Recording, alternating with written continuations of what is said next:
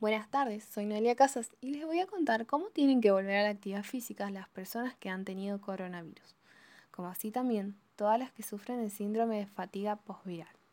A estas personas se les recomienda volver a la actividad física de manera paulatina, con ejercicios no concentrados en una hora, sola hora, sino que cada hora debe mover el cuerpo un poco y no estar mucho tiempo quietos frente a una pantalla, sentados o acostados.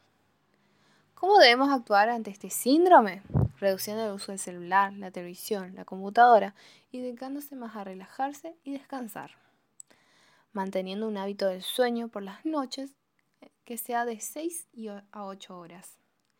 Y una alimentación equilibrada, con la incorporación de muchas frutas y verduras que aporten vitamina al organismo. Como también se debe tener en cuenta la hidratación que se tenga que se debe ser abundante. Y lo más importante, no mantenerse inactivos por muchas horas. ¿Cómo volvemos a la actividad física? Cada hora realizar un ejercicio aeróbico, como caminar, correr o saltar. Y quienes tengan una bicicleta fija en sus hogares, estar unos minutos allí. También a esto hay que incorporar dos ejercicios de musculación, como flexiones de brazos contra una pared o el piso, y sentadillas, ya sea levantándose y sentándose en una silla. También se puede agregar abdominales.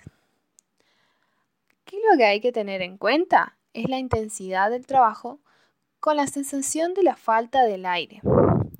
Para así, cuando tenemos una falta mayor, eh, reducir nuestro trabajo pero si podemos ir controlando mejor la respiración, aumentamos la intensidad de cada uno de los ejercicios.